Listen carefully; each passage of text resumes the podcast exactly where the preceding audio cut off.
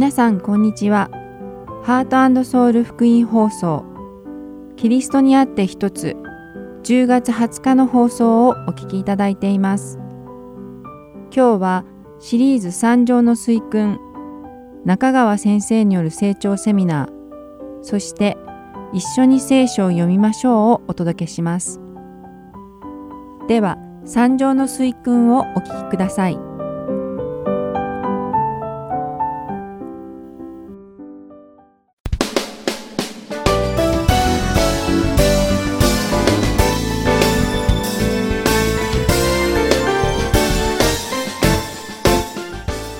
さんこんにちは。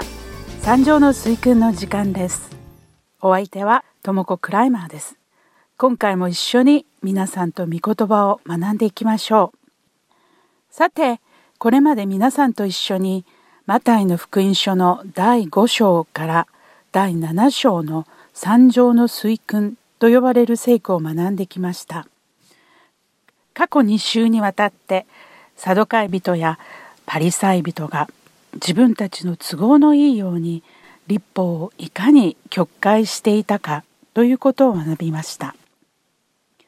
またその立法とは殺人姦淫離婚誓いそして復讐に関するものでしたがイエス様が教えてくださったそれらの立法の本当の意味も学びました。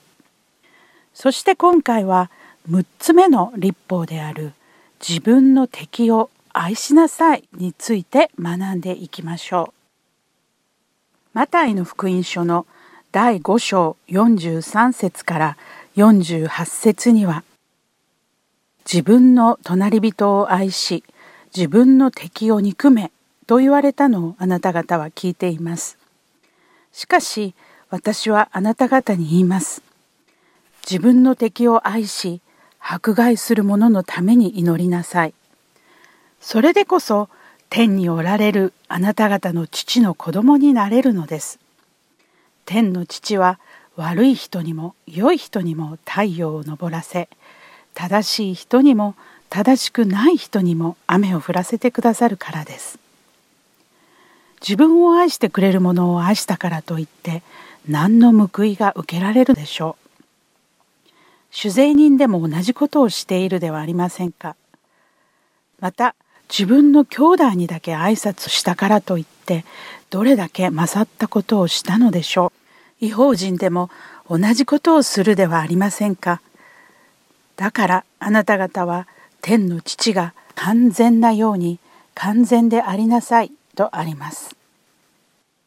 旧約聖書の立法に関して立法学者たちは隣人を愛し敵を憎めと教えてきました。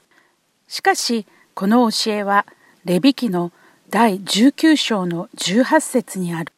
復讐してはならない。あなたの国の人々を恨んではならない。あなたの隣人をあなた自身のように愛しなさい。私は主であるを不完全な形で抜粋し都合の良いように編集したものです。立法学者とパリサイ人はあなた自身のようにという部分を取り除きあなたの敵を憎めという部分を付け加えたのです。これによって愛さなければいけない対象となる人々と愛の深さを大きく減らしたのです。そして最終的にはあなたが親しくしている隣人を愛しあなたが敵を憎むことは正しいということになったのです。しかしイエス様は「しかし私はあなた方に言います」という切り出しで曲解された立法の正しい意味を説明されています。マタイの福音書5章43節と44節でイエス様は自分の隣人を愛し自分の敵を憎めと言われたのをあなた方は聞いています。しかし私はあなた方に言います。自分の敵を愛し迫害する者のために祈りなさいとおっしゃっています。実際旧約聖書のどこにもあなたの敵を憎めと書かれた立法などないのです。その反対に出エジプト記第23章ではあなたの敵の牛とかロバで迷っているのに出会った場合必ずそれを彼のところに返さなければならないあなたを憎んでいる者のロバが荷物の下敷きになっているのを見た場合それを起こしてやりたくなくても必ず彼と一緒に起こしてやらなければならないと書かれています。イエス様はまたローマ人の手紙の第12章でももしあなたの敵が飢えたら彼に食べさせなさい乾いたら飲ませなさい。そうすることによってあなたは彼の頭に燃える炭火を積むことになるのです。とおっしゃっています。イエス様は自分の敵を愛し迫害する者のために祈りなさい。と言われこの言葉を十字架にかけられた時に実行されました。イエス様はご自分を迫害した者たちのために祈られたのです。その祈りはルカの福音書第23章の34節に載っている「父よ彼らをお許しください。彼らは何をしているのか自分でわからないのです」と祈られたのです。イエス様の愛はかつて敵であった私たちのために惜しみなく注がれたのです。私たちの敵を憎いと思うのは人間としての本能なのです。ですから自分の敵を愛するなどということは私たち自身だけの力では到底無理なことです。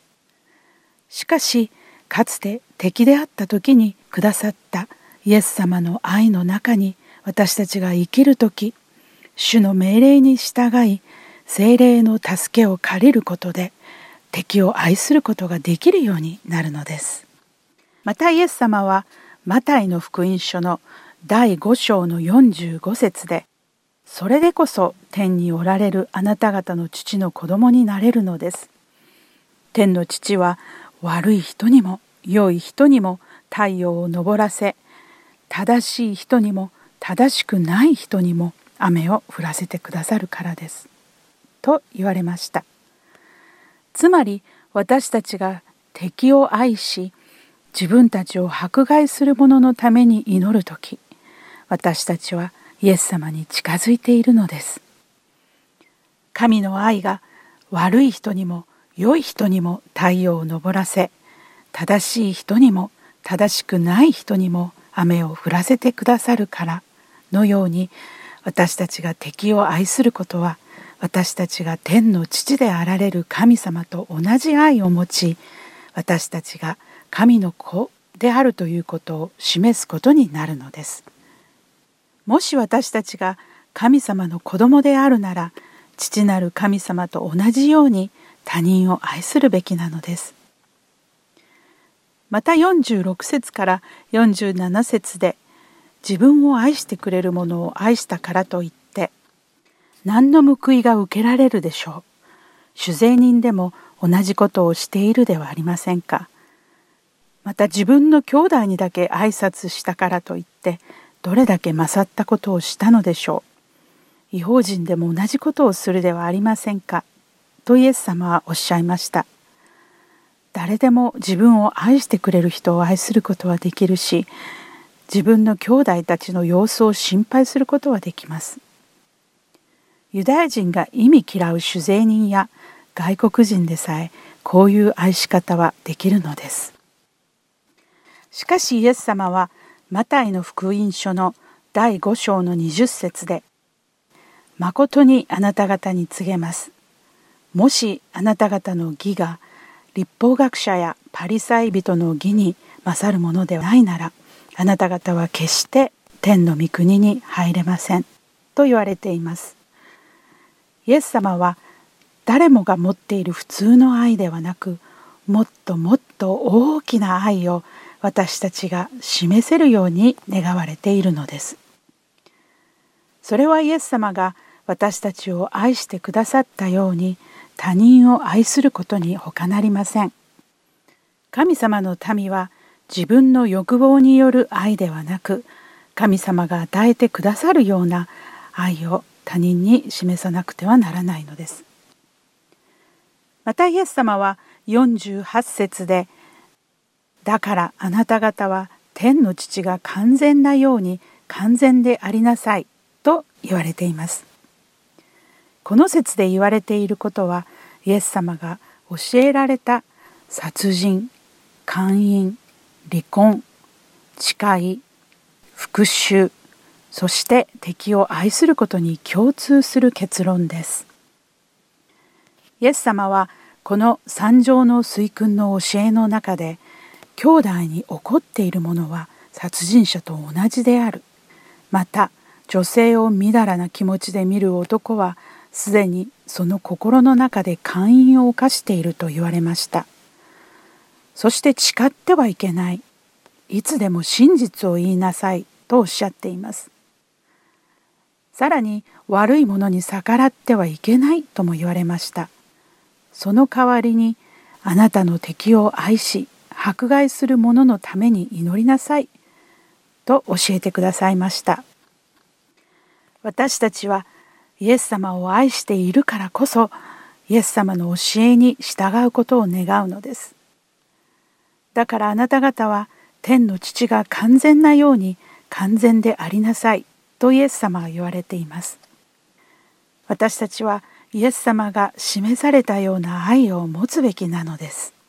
イエス様の御言葉は決して不明瞭であったり抽象的であったりすることはありません。その御言葉は私たちの心に隠されていることを暴露してしまいます。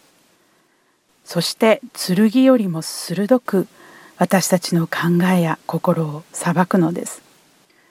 このような御言葉の前では正しいことは正しいだとかもう十分やったなどというような気持ちや態度で生きていくことはできなくなってしまいます。そして立法に従うことだけに集中しているとイエス様が私たちに対して抱かれている深い願いを理解することはできません。果たして私たちは私たちがまだイエス様に敵対していた時にイエス様からいただいた愛の中に生きているのでしょうか。私たちは悪い人にも良い人にも太陽を昇らせ正しい人にも正しくない人にも雨を降らせてくださる素晴らしい愛を持つ神様の子供として生きているのでしょうか。イエス様が命じられたように私たちが皆自分の敵を愛し迫害する者たちのために祈ることができるようになることを祈っています。今回はマタイの福音書の第5章の43節から48節を読んでイエス様が言われたあなたの敵を愛しなさいということについて学んできました。次回はマタイの福音書の第6章に書かれた施しに関して学んでいく予定です。ではまた次回三条の水訓でお会いしましょう。お相手はともこクライマーでした。さようなら。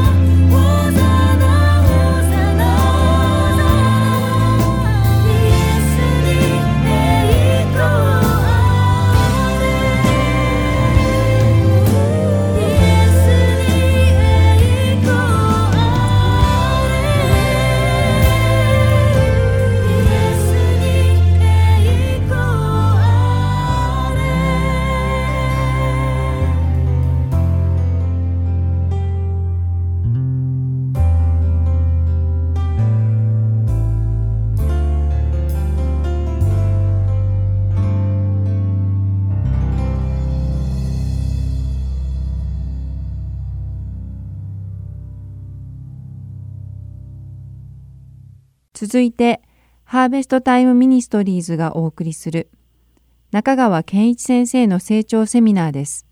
成長する命第8課羊として後半をお送りします。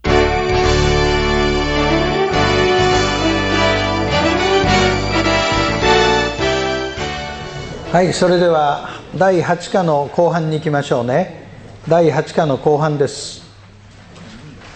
今までに導きに関する一般原則で4つの一般原則を確認しました。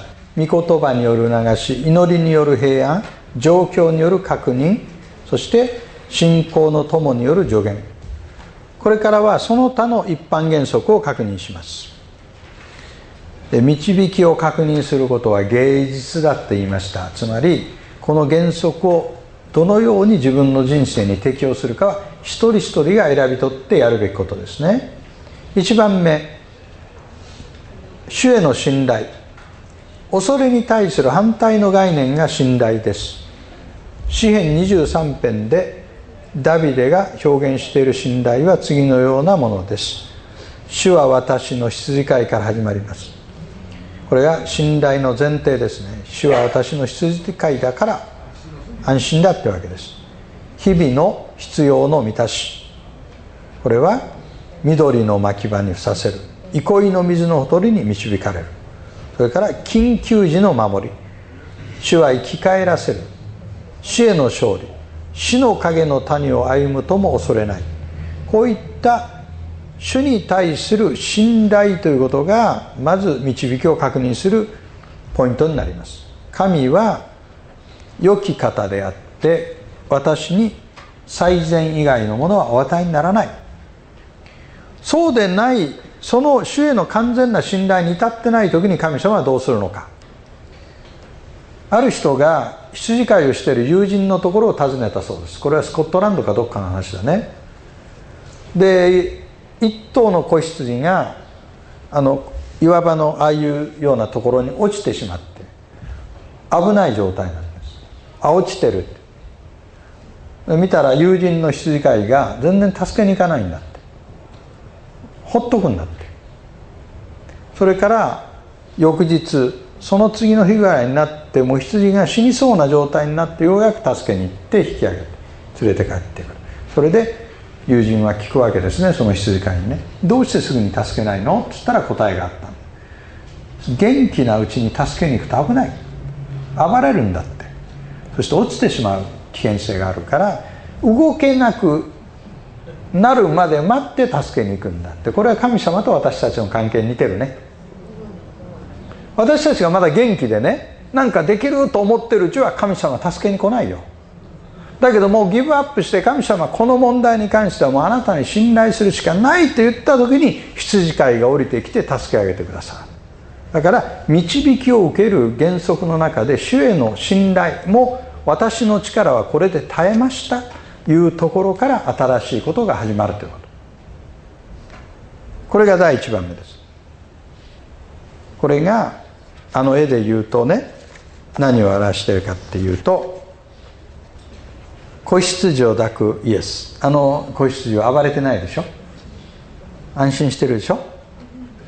イエスの見てる中でね。その次2番目御心を行いたいという願い。あの湖面に影が映ってるでしょ？そのまま映ってるじゃない。湖面の影。あの絵を描く方は水面に映る影を描くときに影を描く秘訣があるんです。それは上に水の上に出ているのと同じ形を逆さまに水の上に描かなきゃいけません。そういう性質がある。水っていうのはそっくりそのままね。ということは私たちの心に御心を行いたいという願いが起こる時にそれはまるで穏やかな日の湖面のように影をそのまま映すんです。ところが波風が立ってる時っていうのは映らないでしょ影が。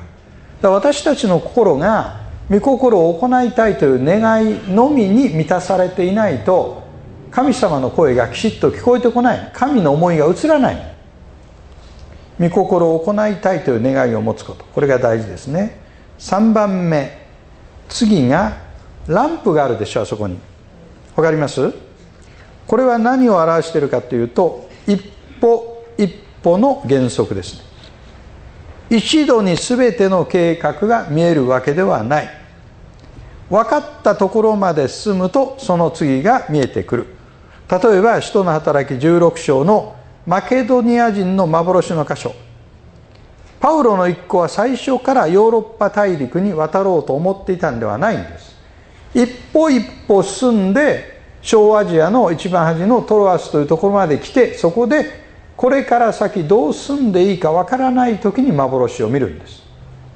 今の時代は先まで見えてないと何か行動を起こさないと思うかもしれませんが神様はよく見てらっしゃる。それはランプを持って暗き道を行くがごとしです。一歩進むと次の足元が見えてくるんです。これが一歩一歩の原則ですね。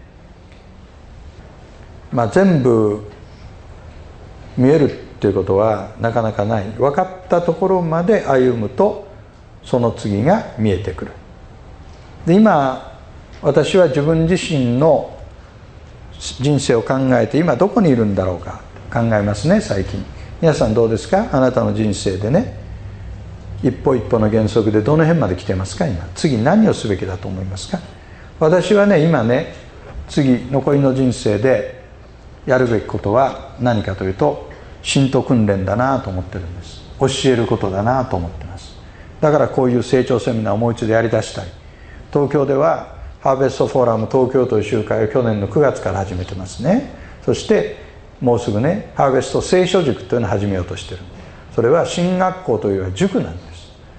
何が違うのか僕もよく分かりませんけどもも。塾という名前で小規模でもいいから非常にねあの内容の濃いパーソナルな感じのトレーニングをしていきたい。そしてクリスチャンリーダーが育ってその人たちが今度は伝道していくようなネットワークを作りたい。これが僕の今のポジションですね。教えること訓練することによってキリストの弟子をたくさん育てる。一歩一歩やってきてようやくここまで来たんです。楽しみです。人生全部分かってたらつまんないよ。考えたことある？例えば僕が二十歳になった時に親父が僕に本をくれました。とするよ。これは例え話よ。実話じゃない。お父さんこれ何言った？これはなお前の生涯のことを全部書いてある本だ。こういうふうに神様は決めてるんだよ。へえ。最後のページ見たくない？最後のページ。見たいよね。最後のページ開いたらね2008年5月31日。カリフォルニアで成長セミナーを教えた後過労のために倒れる。そしたら今朝から気分重いよね。分かってるんだもん結末が。今日はここで僕終わりだと思ってるわけね。これ終わったらパタッといかなきゃいけない。こういうね全部分かってる人生っていうのはつまんないし面白くないよね。あのハワイとそれから本土と時差があるでしょ。ハワイでもフットボールファンがいるの。でハワイのラジオやテレビのニュースでねあのフットボールの録画中継があるわけ。時差があるから録録画したら見せられるニュースが始まる時にフットボールファンの皆さんというアナウンサーこういうらしい。ットボールファンの皆さん今からフットボールの試合結果を教えますけどもこの後で中継見る人は5分間別のチャンネルに変えるか消すかしてください。というのはねニュースでどこどこが勝ちましたってその試合を見るほどつまんないことないよ。わかるいう意味わかんないから楽しめるじゃない。ね？人生ってそうなんだよ。人生っていうのはどういくか分かんないけれども最後は勝利するんだよ。そのどういくか分かんないところがいわく言い難しでこれが芸術であり人生の喜びなんです。だから先が見えないってことは決して悪いことじゃないんです。エキサイティングなんです。出会いがあり祝福があるんだから。だからクリスチャンほどエキサイティングな人生を歩む人はいません。一歩一歩の原則で歩んでいくと同じ日が一日たりともないはずです。その次。理性的判断ですね。あそこに天秤ばかりがあるでしょ。理性的判断。神は私たちの理性をもお作りになりました。だから情報を集め正しい判断を下せるように努力する、まあ、情報も集めないでねあの勢いだけでやってる人危ないね。やっぱり情熱と同時にねきめ細かく調査するってことは大事です。例えばこれは神の栄光につながるか？問いかける。これは人々をキリストに近づけるか？これは私の人格を高めるか？これは他の人がやったことのないものか？これは私がやれば他の人よりもよくできるか？割合とハブスタイムはね他の人がやったことのないことをやろうというふうにしてます。他の人がやってればデュプリケートする必要ないもんね、うん、もしやるとしたらハーベストタイムがやった方がより効果的にできるだろうと思うようなことに取り組みます。皆さんも自分なりにこういったことを表に書いてねこれは丸だこれはクエスチョンだこれは丸だそして理性的に判断してこのことを行うことは良いことだというふうに考えて一歩踏み出すということ。大事なことですね。これが天秤ばかりです。そして48ページにいってください。最後。自由のこの原則。あの道がですね湖のそばを走って最後太陽の方に向かってますけれども道がいくつに分かれてます？3つに分かれて。るそれでねここで僕は何を言いたいかっていうと以上の原則一般原則やその他の原則から考えてもどうしていいか分かんない。A でも B でも良いように思える。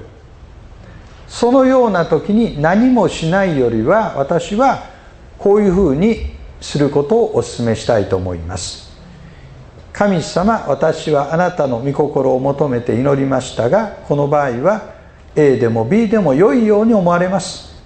自由の子として私自身で選ばせていただきます。もし間違っていたら速やかにお示しくださいって言って選び取る。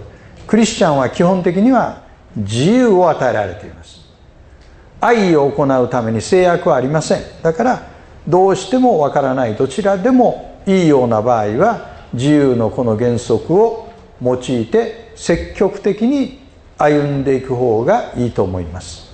失敗を恐れて動き出さないよりは自由の子として大胆に歩み出して一歩一歩掴み取っていく。もし間違っていれば神様がそれを正し教えてくださるという信頼を持って歩んでください。さあこれらのことを理解してそれを実行に移すのはあなた自身です。何回も言うように導きを確認することはこれは芸術です。だからあなたしかできない人生という芸術を生み出してください。絵の確認をしましょう。空に映った像と湖面の影導きに関するその他の一般原則です。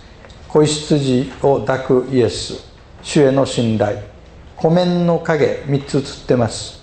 御心を行いたいという願いランプ一歩一歩の原則天秤ばかり理性的判断そして道が3つに分かれてどれでもいいよ自由のこの原則で選び取る。これでありますね。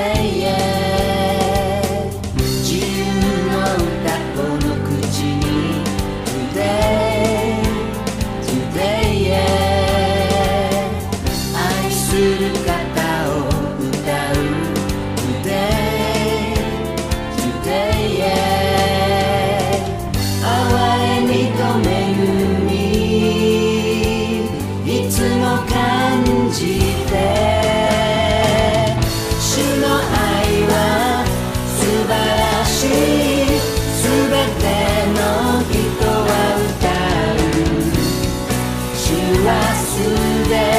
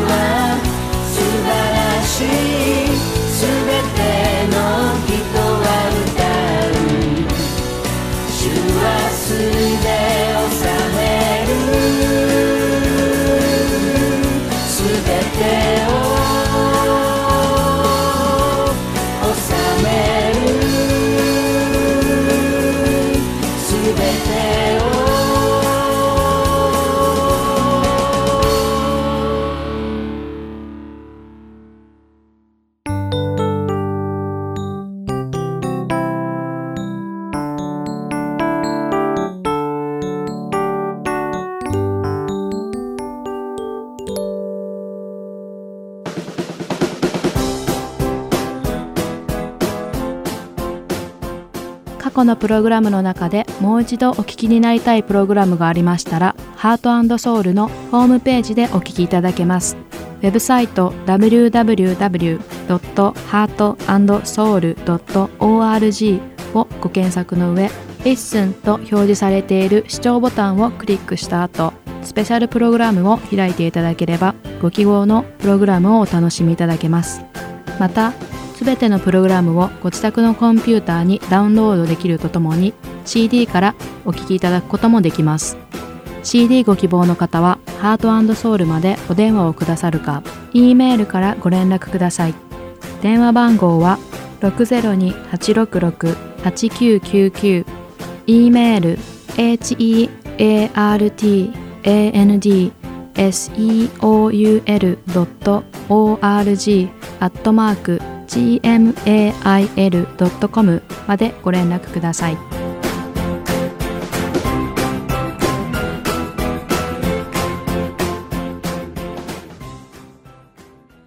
次は一緒に聖書を読みましょうお聞きください。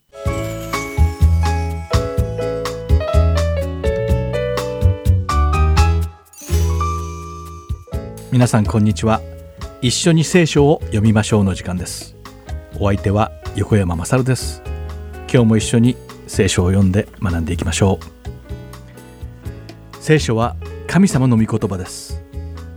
神様はご自分に属する人たちを霊的に用いて御言葉を書かれたので私たちはそれが真実であることを知っています。今日はイエス様がある女性に対して示された偉大な愛についてお話しします。この御言葉を通して私たちがさらに深くイエス様のことを知ることができるように願っています。さてイエス様は福音を教え広められていました。病の人を癒し嵐の海を沈められました。今日学んでいく御言葉はたくさんの群衆がイエス様を取り囲んでいる中で12年も長血を患っていた女性をイエス様が癒された話です。この女性は幾人もの医者にかかり持てるすべての財産をはたいたのですが病気は少しも良くなりませんでした。誰も彼女の病を癒すことができなかったばかりか。その病は重くなる一方だったのです。そんな時彼女はイエス様の噂を聞き突然希望が湧いてきました。そしてその希望によってなんと彼女はイエス様の服に触れることさえできれば自分の病気が治ると完全に疑わない状態にまでなれたのです。彼女は迷わずそれを実行しました。そしてその時一体何が起きたのでしょうか。そうです。彼女の長血はそれまでの苦しみが嘘のようにピタッと止まってしまったのです。彼女は自分の体が完全に癒されたことを感じました。その時イエス様は人混みの中で振り向き誰が私の着物に触ったのですか？と言われました。弟子たちはなんとおかしな質問だろうと思いました。なぜならイエス様の周りには数えきれないほどの群衆がいて無数の人々がイエス様の服に触れていたであろうと考えられたからです。イエス様が群衆に向かってそう言われたのを聞いて老血を治してもらった女性は怖くなり震えました。そしてイエス様の前にひざまずき真実を告げたのです。イエス様はそれに応えてとても大切なことをおっしゃいました。それは娘よあなたの信仰があなたを治したのです。安心して帰りなさい。病気にかからず健やかでいなさい。というものでした。この話の中でイエス様について私たちが気づかないといけない大事なことがあります。それはこういうことです。まずイエス様は誰がイエス様の着物に触ったのか本当にお分かりになられなかったのでしょうか。イエス様は神であられます。イエス様がこの女性が誰であり彼女がイエス様に触ったことをご存知ないはずがありません。そしてこの女性が12年間もの間病気で苦しんでいることももちろんご存知でした。ではなぜイエス様はあえて群衆に私に触れたのは誰だとお尋ねになったのでしょうか。それはイエス様が群衆にご自分が一体誰であるかをお示しになりたかったからのです。イエス様はこの群衆に自分のことを教えておられたのです。神様には全てのことが可能です。たとえこの世の誰もこの女性の病気を治せなくてもイエス様にはそれが可能でした。なぜならイエス様こそが唯一の全能の神だからです。この女性のように私たちは皆病気です。その病名は罪です。私たちは神様に逆らう時罪を犯しています。私たちの心は生まれた時から罪でいっぱいなのです。そしてこの女性のようにどんなに良いことをして善行を積んでも私たちの罪は決してきれいにはなりません。イエス様以外に私たちの罪を許し清めてくださる方は他にいらっしゃらないのです。イエス様は私たちのために十字架にかけられて死なれました。この尊い行いによって私たちは罪の呪縛から解かれることができたのです。罪から許されるためには私たちはイエス様のもとに行きイエス様の前で罪を告白し許しを請わなくてはなりません。私たちがそれをした時イエス様は私たちの心を清め罪を許し私たちの罪という病気を今日の女性のように癒してくださるのです。イエス様の前で告白する勇気を持ちましょう。イエス様は私たちを呼んでくださっているのですから。では祈りましょう。天におられる父なる神様私たちの罪をきれいに洗い流し私たちの心を癒してくださる愛の心に感謝いたします。あなただけが私たちの罪を許し病を癒してくださる力を持った方であることを信じます。私たちが自分の罪のことを心配せずにあなたのもとに行けるようにしてください。あなただけが私たちを助けてくださるからです。主イエス・キリストの皆において祈ります。アーメン。ではまた次回。一緒に聖書を読みましょうでお会いしましょう。お相手は横山勝でした。さようなら。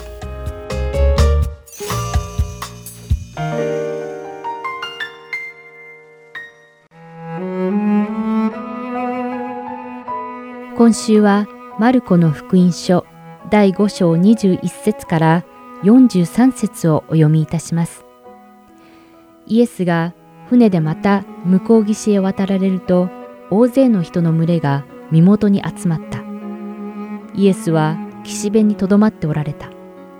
すると街道管理者の一人でヤイロという者が来てイエスを見てその足元にひれ伏し一生懸命願ってこう言った。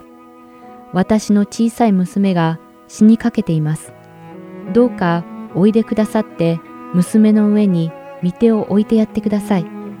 娘が治って助かるようにしてください。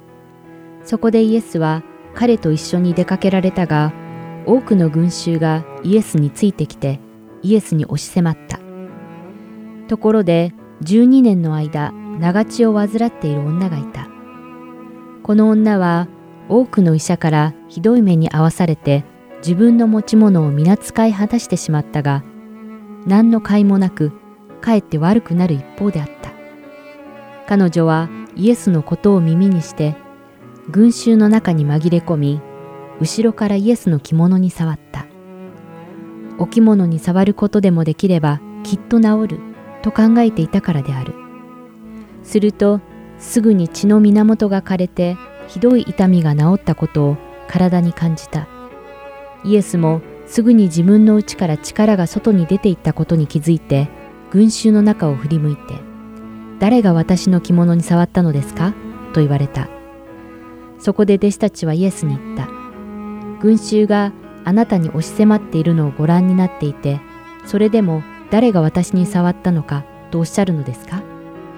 イエスはそれをした人を知ろうとして見回しておられた。女は恐れおののき、自分の身に起こったことを知り、イエスの前に出てひれ伏し、イエスに真実を余すところなく打ち明けた。そこでイエスは彼女にこう言われた。娘よ、あなたの信仰があなたを治したのです。安心して帰りなさい。病気にかからず、健やかでいなさい。イエスがまだ話しておられる時に、街道管理者の家から人がやってきて言った。あなたのお嬢さんは亡くなりました。なぜこの上、先生を煩わすことがありましょう。イエスはその話の言葉をそばで聞いて、街道管理者に言われた。恐れないで、ただ信じていなさい。そして、ペテロとヤコブとヤコブの兄弟ヨハネの他は、誰も自分と一緒に行くのをお許しにならなかった。彼らはその街道管理者の家に着いた。イエスは人々が取り乱し、大声で泣いたりわめいたりしているのをご覧になり、中に入って彼らにこう言われた。なぜ取り乱して泣くのですか？子供は死んだのではない、眠っているのです。人々はイエスを嘲笑った。しかし、イエスはみんなを外に出し、ただその子供の父と母、それにご自分の友の者たちだけを伴って子供のいるところへ入っていかれた。そしてその子供の手を取って、たりたくみと言われた。訳して言えば、少女よ、あなたに言う、起きなさい。という意味である。すると少女はすぐさま起き上がり歩き始めた。12歳にもなっていたからである。彼らはたちまち非常な驚きに包まれた。イエスはこのことを誰にも知らせないようにと厳しくお命じになり、さらに少女に食事をさせるように言われた。今週はマルコの福音書第5章21節から43節をお読みいたしました。では、また来週。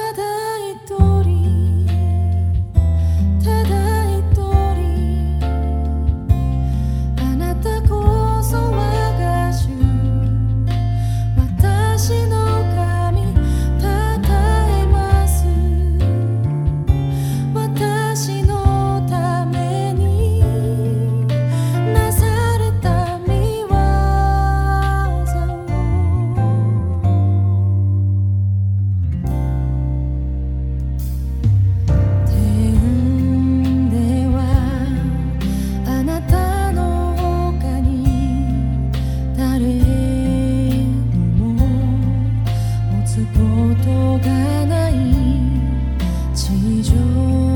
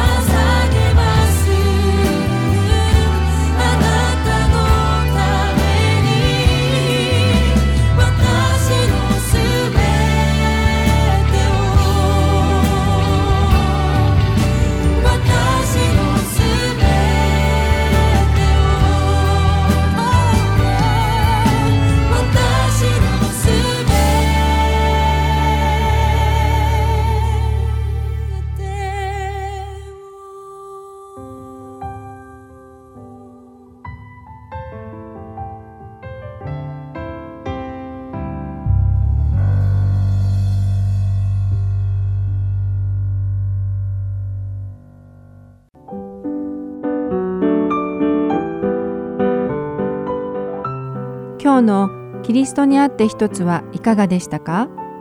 最後までお付き合いくださりありがとうございました。また来週お会いしましょう。